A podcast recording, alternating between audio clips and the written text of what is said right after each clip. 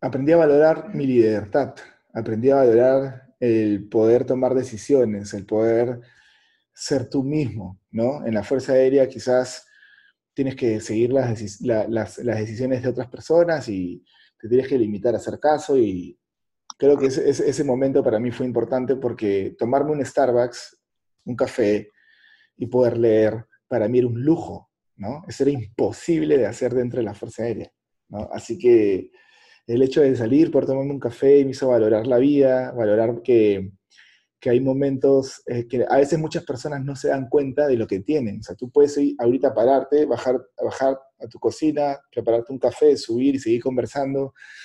Hay personas que por un, por un poco de agua tienen que caminar 8 kilómetros y la gente no se da cuenta de eso, ¿no? Vive en el mundo de día a día, se pone a llorar porque no consigue su Ferrari, pero no se da cuenta de que hay cosas más importantes, ¿no?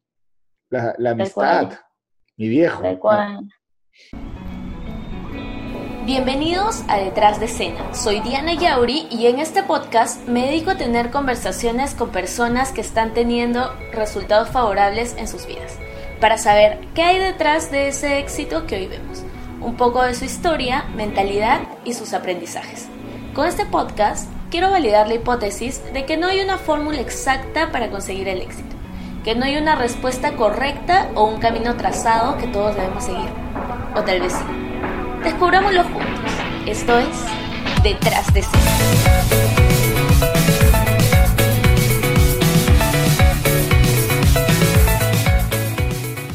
Hoy tenemos como invitado a Orlando de Negri, NLP Advanced Trainer de la AD NLP, director del Business Institute and NLP, una de las mejores certificadoras de PNL avanzada de Latinoamérica. Una gran persona, un super coach y amigo. Orlando nos cuenta sobre su historia y entre otros temas que tocamos en esta entrevista. Nos divertimos bastante grabando este episodio y espero que ustedes también lo disfruten. ¿Cómo rayos pasaste de ser prácticamente militar a ser coach? ¿Cómo fue ese proceso? ¿Cuándo inició? De hecho, es una gran, una gran pregunta cómo pasé de ser militar a ser coach, ¿no? De hecho, ser militar me ayudó muchísimo en la vida a estructurarme, a entender de que no, no, no habían límites, sobre todo con respecto al físico, porque yo recuerdo en esos momentos que nos hacían correr horas de horas de horas con armamento y uno decía, ah, que esto cabe, ¿no? Yo estaba en esa época como eh, muy engreído, ¿no? De que comía mi Kentucky, mis pizzas, mis cosas y pasé de un momento a otro a, tener este, eh, una, una estructura militar, ¿no? pasé por la militarización, estuve tres años ahí, pero bueno, mi, yo entré a la Fuerza Aérea por mi papá, claramente, y cuando mi viejo fallece, yo eh, se me fueron las motivaciones, porque en ese momento mi motivación no era personal, sino era tercera, y abandono la Fuerza Aérea, la dejo, una institución gloriosa que todavía respeto y admiro y quiero. Y bueno, empecé mi vida y tuve que ir tomando decisiones, me metí a la universidad, a la Universidad de Piura en ese momento, y me metí a trabajar también para pagar mis cosas. Y en ese interín de trabajar, eh, me di cuenta de que habían cosas que, no, que, no, que, que yo no, coincidía con, con de repente cómo, se, cómo funcionan las empresas hoy en día y entré en un conflicto de yo ganaba bien, mi gente no ganaba bien y, y e, este, empecé como a rayarme dije, no, ¿sabes qué? Quiero ser emprendedor y ¡fa! Abandoné mi trabajo y me dediqué a emprender. Empecé con una empresa que se llamaba Fuerza Directa, a la cual eh, parece como si me hubiese enfocado en hacerla fracasar, ¿no? Así que... ¿de qué se trataba? Era una empresa de sales and marketing, ¿no? Una asesora comercial y de marketing. Eh, yo ya me vine instruyendo en ventas hace tiempo, era buen vendedor, entonces intenté darle por ahí. Eh, y vendía, conseguí oportunidades, pero no las supe mantener porque emocionalmente estaba bastante débil, si se puede decir, en ese momento. Y eso hizo que quiera buscar este, nuevas formas.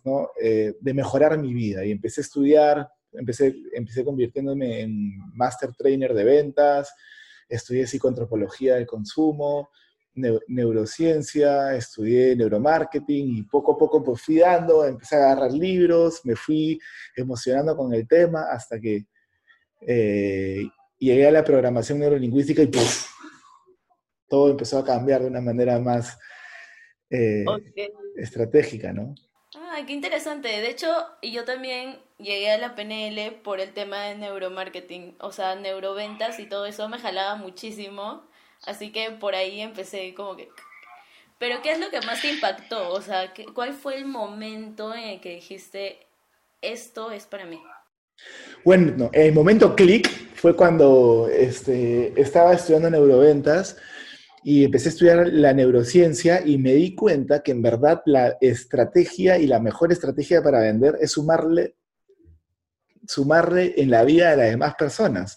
Entonces me di cuenta que vender no era vender, sino era sumarle, eh, darle valor a la vida de la gente, ¿no? Que lo que tú tienes ayuda a las personas, entonces me di cuenta que en verdad a un nivel profundo de mente inconsciente era ganar, ganar, y que la estructura real estaba en relación al crecimiento personal. Y ahí fue cuando dije, tengo que dedicarme al crecimiento personal y leí el, libro con el que todo el mundo comienza, que era Los secretos de una mente millonaria. Y ahí entendí la energía por primera vez y dije, oh, acá hay algo que, que, que, que, es, que es bueno y que no había sabido antes. Y gracias al libro de biopsicología de Panel, en donde estudié también eh, cómo funcionaban las neuronas y cómo se comunicaban a través de los neurotransmisores de información y a través de las fuerzas electromagnéticas, me di cuenta de que la energía trasladaba información y que la información era eh, dirigida como a la materia gris, estimulaba el cerebro y empezaba a crear información. Y eso me, me, me generó una duda, ¿no? Que es, entonces, significa que el electromagnetismo traslada la información entre neuronas podría haber otro receptor, que no necesariamente es el cerebro. Entonces empecé a, hacerme la pregunta y a evaluar sobre qué pasaría si se consigue una estructura distinta, una, un, un receptor distinto, y empecé a investigar la energía y por ahí fui encontrando la programación neurolingüística y fue realmente un asombro tras asombro, tras asombro, tras asombro, tras asombro, tras asombro, hasta que fui poco a poco eh, definiendo mi, información y creando la línea de la certeza, ¿no? La filosofía. Y claro que es un boom en realidad. O sea, personalmente te lo digo, a mí me ha cambiado la vida eso. Y qué bueno tenerte aquí. Y de todas maneras, creo que la información llega en determinado momento de tu vida en el que pueda ser asimilado, porque los secretos de una mente millonaria, yo lo leí a los 15 años. ¡Wow! o sea, no, pero te digo, no, no estaba creo que preparada para ese tipo de información. O sea, lo leí y dije qué chévere y como que de ahí vi el, eh, el documental del secreto y varias cosas como que tenía que ver con eso. Tenía, claro, tenía cierta información, pero no la captaba tanto. O sea, como que estaba más enfocada en lo que tenía que hacer, que pues, mi, mi carrera, etc, etc. Y no le daba tanta importancia, o sea, me parecía una información chévere, la aplicaba un poco en mi vida, yo creo que inconscientemente, este, pero no era tan consciente de eso, pues. Y ya luego recién, o sea, si ahora vuelvo a leer el libro, yo creo que le voy a dar más, o sea, más sentido que en ese momento. De hecho. ¿No? Leer un libro por segunda vez es leerlo de nuevo, ¿no? Es leerlo de cero. E, exacto, ya es como que le das otro sentido, igual que, igual que los diarios, por ejemplo. Yo escribo, bueno, escribía un diario, ahora lo he dejado un poquito, pero vuelvo a leerlo y digo, ¿qué rayos? o sea, ¿qué estaba pensando en ese momento? O qué divertido, como que ciertas cosas que no te acordabas están ahí. Pero bueno, hablando de libros, ¿cuáles serían los tres libros así top para ti? Yo creo que para comenzar, El secreto de una mente millonaria te abre un poco la conciencia, te hace ver un nuevo mundo, una nueva forma de ver. Y ese libro está enfocado en el dinero, pero te explica más que el dinero en cómo conseguir cosas, ¿no? De ahí Este, Despertando el gigante interior, de todas maneras, lo recomiendo siempre como top uno para el crecimiento personal. Es un libro de Anthony Robbins en, el que mejor explica el cómo pasar de 0 a 100, el cómo cambiar la, forma de ordenar tus pensamientos y estructurarlos hacia una mejor eh, vida, ¿no? Y número tres, para entender el contexto y entender y aterrizar la información, este, El futuro de nuestra mente de Micho Kaku, ¿no? Es un libro de física y neurociencia en donde mezcla mucho cómo funciona la mente y cómo funciona el universo, ¿no? Me parece un librazo y es un libro que hay que leer de todas maneras, ¿no? Y de Yapa, uno de Yapita, ¿no? El, el, este, el Piense y hágase rico de Napoleon Hill, que también trata sobre la atracción y el poder del pensamiento. Si bien basa bastante en el dinero, no es el principal tema de conversación en ese libro, ¿no? Ah, qué chévere. Yo estoy leyendo ahorita, este, bueno, estoy escuchando un audiolibro que es El monje que vendió su Ferrari. Y una de las... Buena. Y el, una de las recomendaciones que hace, pues, es un millonario que, que se fue a, a Sivana a, pues, a cambiar su vida y todo lo demás y regresa para contarle todo lo que había aprendido a, a un amigo. Una de las recomendaciones es que lea ese libro. o sea, le dijo leer y entre los libros que le dio era ese de Piense y hágase rico. Buen libro. Sí, buen libro. ¿Y cuáles serían como que el aprendizaje de ese libro en específico? Algo así que, que, te, que hayas dicho, con esto me quedo.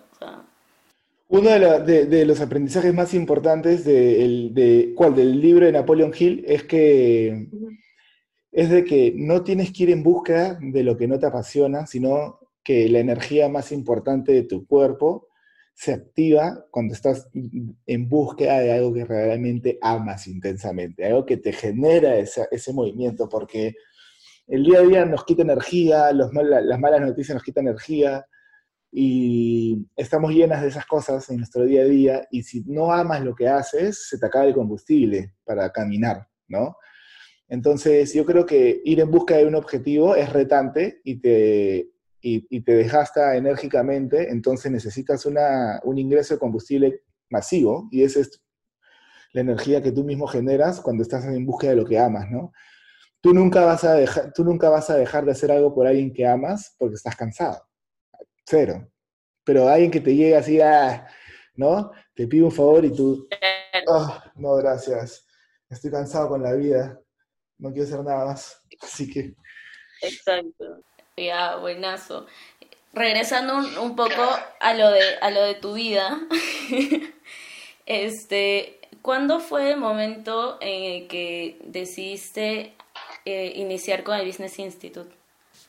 ¿Qué fue eh, lo que yo empecé como entrenador independiente, eh, enfocado en, crear mi marca personal y ayudar como Orlando de Negri, pero me di cuenta de que en verdad el propósito que yo, que, yo cargo, que yo eh, este, busco trascender es la transformación de Sudamérica, es ayudar a que haya un mejor mundo, una, que la gente ame lo que hace, somos muy creativos y muy románticos y muy especialistas en solucionar problemas, pero somos poco constantes en lo que amamos, ¿no?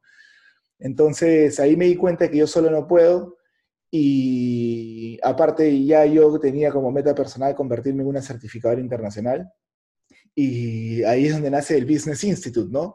Para crear la certificadora internacional, poder entrenar entrenadores a que se especialicen en temas como programación neurolingüística avanzada, coaching, hipnosis y timeline therapy y otras cosas, y a crecer con ese equipo, crecer con ese grupo y hacer de que seamos una mancha realmente enfocada en, cambiar las cosas, ¿no? En hacerlas crecer. Así que ahí fue el momento en donde dije, listo, el Business Institute tiene que nacer. La comunidad, la casa del crecimiento personal, la familia, ya hay que materializarla y ¡pum! Tomamos la decisión. Y la verdad es que ha sido un gran show, ¿no? Eh, que ha tenido de todo un poco. Así que ahí está. Es, verdad.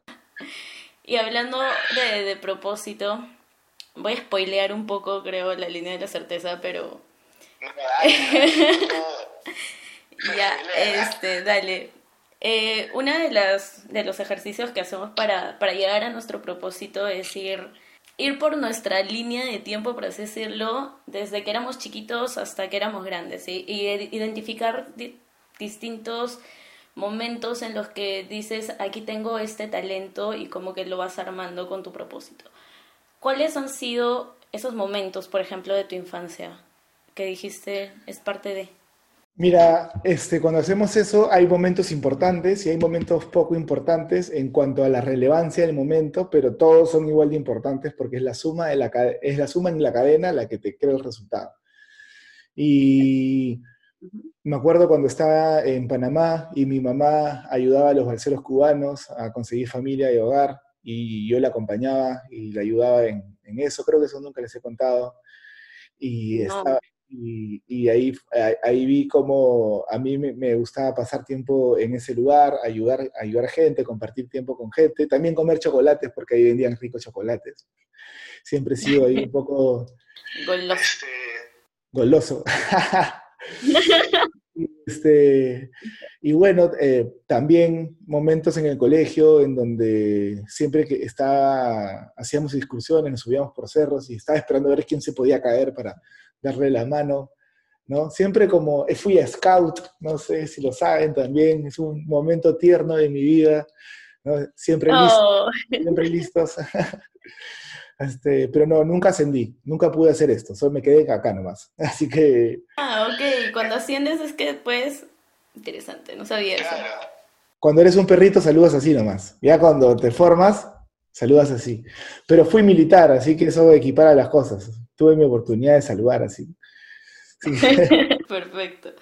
El siguiente, ¿qué fue? No sé, en la adolescencia. Sí, en la adolescencia también tuve una experiencia muy bonita cuando ayudé a un grupo de personas que a formar, a un grupo de niños a formar una banda de música y a que se presenten en vivo. La verdad es que se llama eh, los Lighting Boys, ¿no? Y tocamos en ella son. Ahí tengo una foto, ahí tengo una foto que te Ah, tú tocaste ahí. Sí, sí, yo toqué ahí, ¿no? ¿Qué tocaba? Yo tocaba la guitarra y la batería, pero en ese grupo yo toqué la batería y los chicos tocaban el órgano, la guitarra, cantantes, sabían de todo. Fue una experiencia importante y fue, salió tan bien la primera vez que tuvimos una segunda presentación. Así que, este, interesantísimo, fue una experiencia brutal. Qué chévere. ¿Y qué, saca, qué aprendizaje puedes sacar de ahí?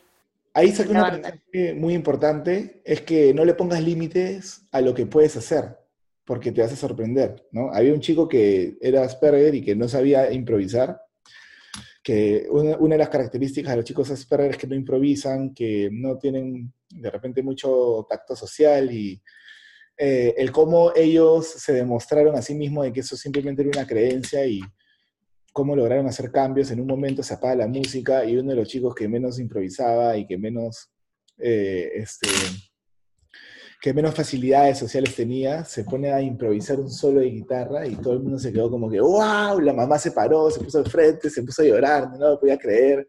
Yo, yo, tocaba la batería, nomás miré y decía, ¿qué está pasando? ya llegará mi momento de brillar. pero, pero hermoso momento, ¿no? Hermoso, hermoso momento. Chévere. Sí. Chévere. ¿Y en la universidad? La universidad fue un momento en mi vida bastante interesante, me dediqué más a correr tabla, pero sí, obviamente estudiar también, sino que estaba ahí cerca. Este, eh, en la universidad, yo sí te puedo decir de que en la universidad fue una época en mi vida en donde iba a estudiar y me regresaba. No, no entré mucho a, a sociabilizar, salía de la Fuerza Aérea, o sea, era me acuerdo el primer día de clases en donde empezaron a, decir los nombres y tenías que decir presente y de la nada dijeron Orlando y yo, presente. Todo el mundo volteó y dijeron, oh, ¿qué fue con ese tío? Puta, estoy, acostumbrado a la fuerza aérea. Sí, estaba así. así es. Pero sí, yo te diría, en la universidad, más que nada, eh, no dentro de la universidad, ni, ni tampoco con la universidad, pero con la gente que estuvo ahí, sí tuve varios momentos en donde tuvimos cosas especiales, ayudamos a gente, eh, hicimos integraciones, ¿no? Fue, fue, fue una experiencia bonita, ¿no? De todas maneras. Claro, o sea, más de, o sea, ¿cuál fue tu aprendizaje en ese, en ese momento en el que estabas en la universidad? O sea, no, no solo dentro, sino también en tu vida en general, ¿no? Aprendí a valorar mi libertad, aprendí a valorar el poder tomar decisiones, el poder ser tú mismo, ¿no? En la Fuerza Aérea quizás tienes que seguir las, decisiones de otras personas y te tienes que limitar a hacer caso y creo que ese, momento para mí fue importante porque tomarme un Starbucks, un café y poder leer, para mí era un lujo, ¿no? Eso era imposible de hacer dentro de la Fuerza Aérea. Así que el hecho de salir, poder tomarme un café me hizo valorar la vida, valorar que que hay momentos eh, que a veces muchas personas no se dan cuenta de lo que tienen. O sea, tú puedes ir ahorita pararte, bajar, bajar a tu cocina, prepararte un café, subir y seguir conversando.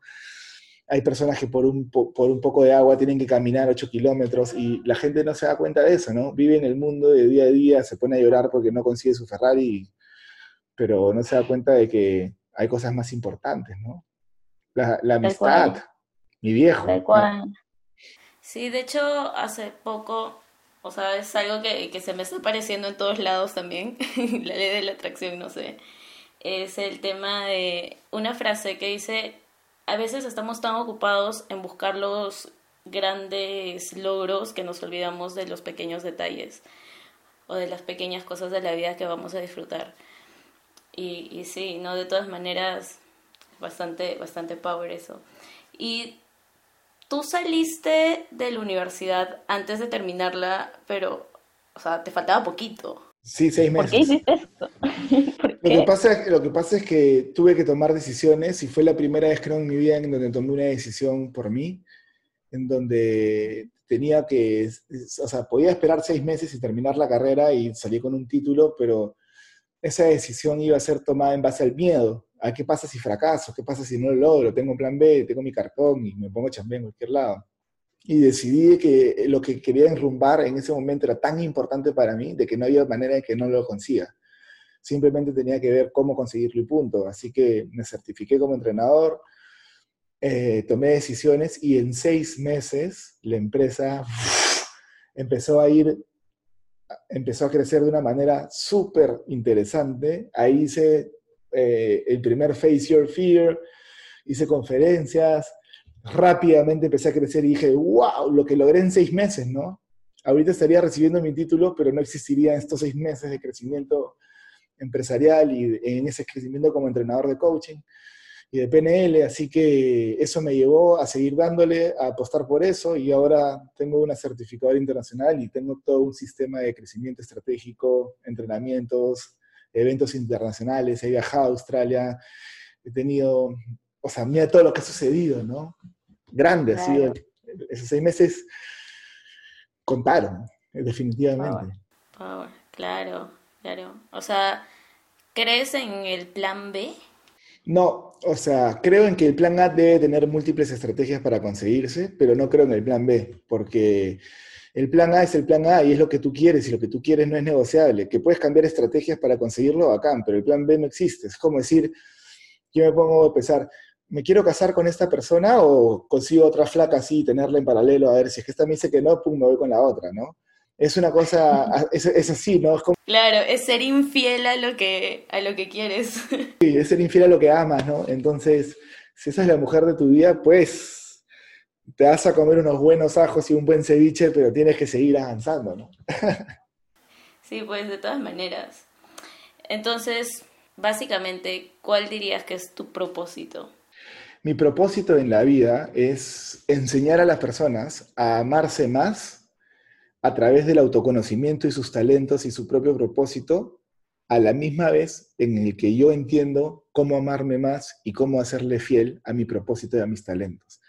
Ese es mi propósito en la vida, ¿no? En este momento de mi vida lo hago a través del coaching, lo que no significa que más adelante pueda construir una forma distinta de hacerlo. Pero ese es la, abstracción de mi propósito, ¿no? Lo que yo defino como el propósito de mi vida. Qué genial. ¿Y cómo, o sea, esta coyuntura, cómo te agarró?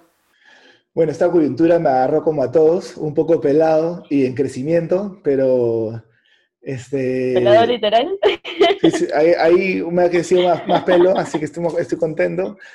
Pero nada, se tomaron decisiones, la tenía súper clara, mi propósito era súper claro, entonces no cambié el plan, solamente cambié la estrategia y, en seis días ya estábamos dictando entrenamientos. Y de hecho, eh, ha sido una oportunidad, porque antes hacíamos una cantidad de personas, 100 personas al mes, conferencias para 100 personas mensuales, y ahora hacemos para 1200.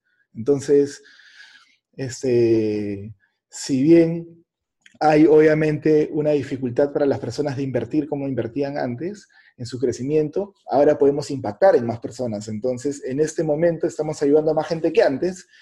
De repente no ganando como antes, pero estamos construyendo cosas que cuando las cosas se solucionen, vamos a tener dos fuentes de ingresos, vamos a ser más conocidos y vamos a haber impactado más en más personas. Entonces, yo lo veo como una oportunidad He logrado muchísimas cosas en la cuarentena, estoy muy contento y la verdad es que creo que todo el mundo puede conseguir muchas cosas durante este proceso, ¿no? Eh, yo más que crisis lo veo como una, un cambio de temporada. Claro, una nueva era. Una nueva era, ¿no? La era de, como dice la ley de la variedad requerida de la programación neurolingüística, la persona con la mayor capacidad de adaptarse al cambio dominará el sistema. Entonces, yo creo que la gente tiene que adaptarse rápido al cambio, tomar decisiones y aprender sobre todo a tomar decisiones. Exacto. ¿Cuáles serían tus tres consejos así para, para superar esta cuarentena? O sea, sabemos que no todas las personas pues tienen todo este conocimiento y todo lo demás. Este, ¿qué, qué sería lo, lo, que, lo primordial que tú le dirías? Así, tres consejos. Primero, aprovecha tu tiempo, ¿ok? Si no estás teniendo ingresos ahorita porque tu trabajo no te está dando, bueno, prepara tu mente para que eso no sea por mucho tiempo. Y entonces, infórmate. Infórmate, métete a conferencias gratuitas, este, aprende, coge libros, lee, instruyete en lo que amas hacer. Este, número dos, adáptate al cambio. Con todo lo que vas a aprender, busca de qué forma puedes entrar nuevamente al mercado financiero, nuevamente a promover tu producto, a convertir tu contexto hacia algo. Y número tres, genera el aprendizaje mundial de la apertura de la conciencia. Este evento que todos estamos viviendo, lo estamos viviendo por algo importante que no, que no termine la cuarentena sin haber aprendido algo, a amar más a tus familiares, a respetar más las relaciones que tienes, a aprovechar tu tiempo, a vivir intensamente, un montón de cosas, o sea, abre tu mente, despierta la conciencia. Hay un montón de personas con carros millonarios estacionados en un garaje y que nadie le importa y nadie está pensando en el carro porque nadie quiere como que, uy, quiero que caiga la cuarentena para manejar por la carretera y feliz, ¿no? Todo el mundo quiere comerse un cevichito con, el que, con la persona que quiere, hacer una parrillita, irse de parranda, ¿no? Hacer deporte, este, compartir con las personas. Así que evalúa bien cuáles son tus prioridades de vida, ¿no? Y no las dejes de lado nunca más. Nunca más. Jamás. Nunca más. sí, de todas maneras, justo hoy día me puse a ver mis historias. Felizmente está todo documentado en videos. Y he visto, era, era feliz realmente. y en el momento es como que no te das tanta cuenta. O sea, es como que lo vives, lo disfrutas en el momento, pero ya, o sea... Falta más. Sí, claro, vas buscando más, o sea, es como, ya, chévere, le estoy pasando bien, pero ¿qué más? O sea, quiero más, quiero más. Eh, y nada, o sea, hay que, hay que disfrutar eh, las cosas eh, en el día a día. Es más, ahora, o sea, estoy metiendo varias cosas a, mi, a mis rutinas diarias y una de ellas es agradecer por cinco cosas, al amanecer, al despertarme y antes de dormir. O sea, como que siento, siendo consciente de... Pero sí, de todas maneras estamos entrando en eso de darnos cuenta de lo que realmente importa. Y lo dijo la tía Susi, ¿no? En su momento, muy acertada, no, este, vive la vida, no dejes que la vida te viva. es muy cierto. Eh, nos ponemos filosóficos, nos ponemos filosóficos ahora. Sí, tal cual. Y hablando, y hablando un poquito de rutinas, ¿tú tienes alguna rutina diaria? Mm, sí, me levanto, este, yo no tomo desayuno, tengo una, un, tipo de alimentación basado en el ayuno, eh, como a las 2 y máximo ceno a las 9. Este, Así que me levanto, hago 200 planchas, hago un poco de tensión, este, de ahí me voy a bañar, me cambio, ¿no? Me pongo, me pongo churro, me pongo mi pantalón, me pongo, me engrío, ¿no? Inclusive a veces me pongo perfume para, para sentir de que, de que estoy, sí, claro, por supuesto, ¿no? Claro, para Eh, empezar el día. el Papa Francisco lo dijo en su momento, agarra tu mejor perfume y póntelo cuando estés solo, porque eso te lo compraste para ti, no para buscar agradar a las demás personas, ¿no? Entonces, me pareció muy poderoso, este, así que bueno, después de hacer deporte, bueno, me baño, me cambio todo, reviso correos, eh, me, pongo, me pongo a trabajar en el tema administrativo, de ahí tengo sesiones de coaching todo el día, a las dos corto, me cocino, este, almuer- almuerzo, pongo mi ropa en la lavadora, todo lo que tengo que ahí lavar, las pestes, y eh, de Modo ahí... esperancito. Así es, así es. Y ahí con- continúo eh, mi trabajo hasta las 8, 8 y media, a las 8 y media corto, y pues a llamar a mi señora, a ver cómo está, a ver, a ver cómo, cómo engreírle un poco, ¿no? Que no vea este video. ¿A, nomás, a cuál, a cuál señora? ¿A cuál Mucho señora? crédito. A cuál como la única, por favor, no me metas en problemas, Diana. Ok, ok. A No, pues me refiero a tu mamá o... No, no, a mi pareja, a mi pareja. Ok, ok. Sí, sí, sí. Por favor, por favor. Este, y bueno, también algo que quería tocar aquí era uno de las historias más chéveres que, que te he escuchado a ti, que es sobre tu tabla y tu pasión por el surf. Sí. Uf. Bueno, eh, yo cuando hablo sobre la toma de decisiones y objetivos, eh, me gusta resaltar de que cada objetivo es importante sin, sin, sin que a veces suene como muy intenso y como que a veces las personas creen, no, el objetivo tiene que ser el objetivo de la vida, ¿no? Yo a veces comprarte unas zapatillas es parte de tu propósito de vida, ¿no? Y lo uso como ejemplo el surfing porque cuando mi papá falleció, me dejó, me dejó una gloriosa fortuna, ¿no? Este, de 1.500 soles. Así que en ese momento los agarré y dije, ¿qué hago con esto? dije, voy a decidir hacer lo que siempre he querido hacer. Y me compré mi primera tabla nueva, de cero, ¿ok? Cero kilómetros, la mandé a pintar, puse un toro así chapado y en el medio decía Metal 02, porque el apelativo de mi papá era Metal en la Fuerza Aérea de piloto, y el mío era Metal 02, así que lo puse para recordar siempre eh, como modo de agradecimiento, ¿no? A todo lo que mi papá había hecho por mí. Y en ese momento empecé a aprender a correr tabla. Sea, ya sabía algo, pero pues perrazo, ¿no? Entonces empecé a meterme y primero Macaja, me metí con un profe, me pensé a enseñar y yo enamorado de mi tabla, todos los días la besaba, le decía lo linda que era y, y este, la, la- la limpiaba, sabía, era una, una relación de amor casi. Y, y poco a poco fui creciendo, fui aprendiendo y en ocho meses eh, me acuerdo que estaba yendo a, me, me llaman unos amigos, me dicen, no, eh, hay, hay oleaje fuerte, vámonos a, a la derecha de Cerro Sur. Y yo, pues como bueno, "Bueno, vamos, vamos, no pasa nada, vamos. Normalmente estaba que me cagaba de miedo un poquito. Entonces fui, me metí, Un poquito. un poquito, un poquito, ¿no? Este, todavía no era coach, así que no sabía cómo controlar eso, solamente tenía miedo. Así que me metí, me- eh, tenías que saltar del muelle para entrar al mar y eh, entraba justo, justo al point donde entraba la ola, había como, era una ola de dos metros, y me tiro y pum, me, me pongo a correr, me pongo a vacilar, y ya la última ola de la, no- de la noche, ¿sí? porque ya estaba casi de noche, este, la veo como chiquita, y empieza a venir hacia mí, chiquita, chiquita, y yo me volteo y empiezo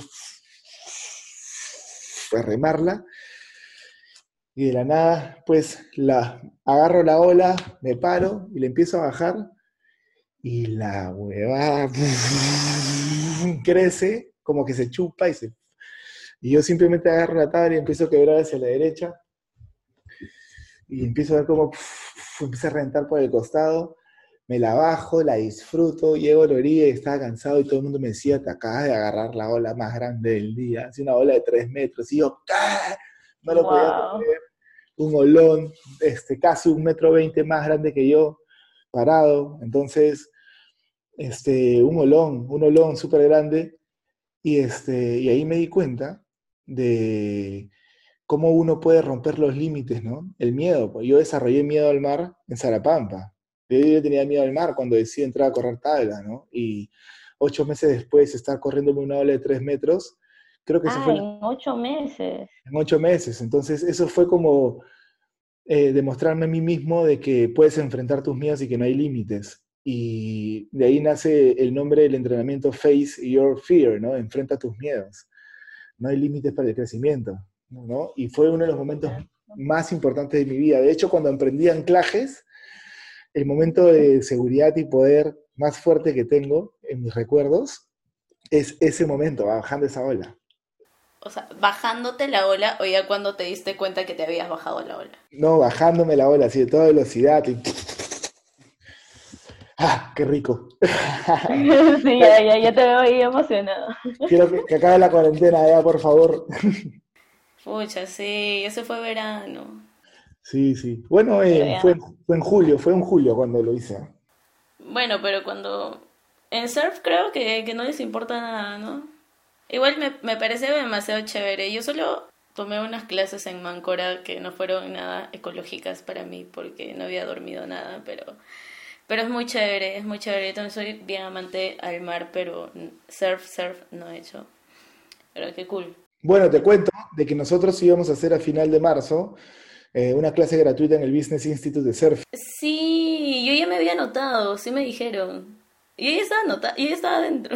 Lo vamos a hacer apenas este, en enero, eh, apenas esto se empiece a solucionar, en enero nos vamos a meter ahí con todo el equipo. Diana, una pregunta, mira, te quiero comentar, este, esto ha sido una de mis adquisiciones más importantes de, de la cuarentena, una pantufla de tela, ¿qué, te- qué opinas? ¿Me queda bien o no?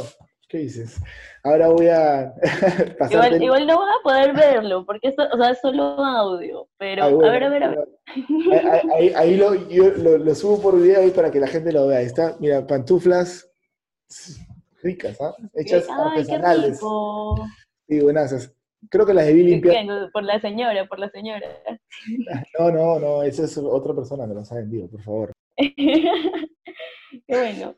Y hablando, y hablando de la señora, A ver, Orlando de Negri, ¿qué significa esto de, de, la, de tener una pareja?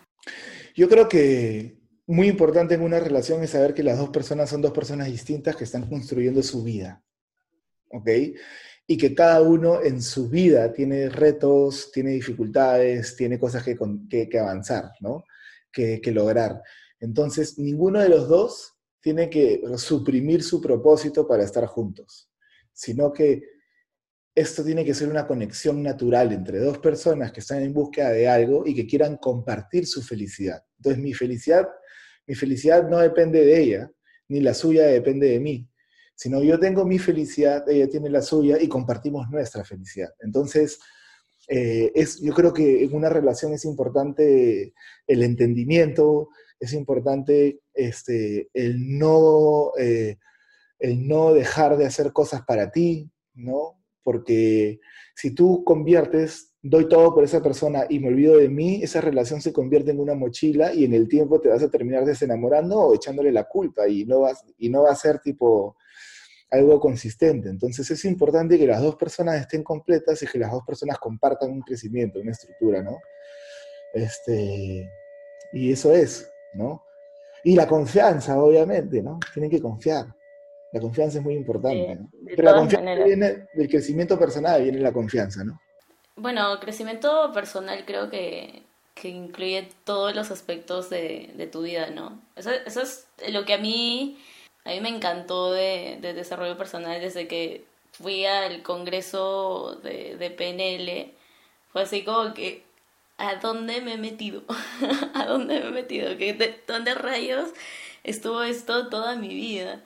Y sí, desde ahí, o sea, no puedo creer que recién haya pasado un año. Yo siento que, que ha pasado toda una vida desde ese momento porque ha- han cambiado tantas cosas, o sea, por fuera y por dentro de todas maneras.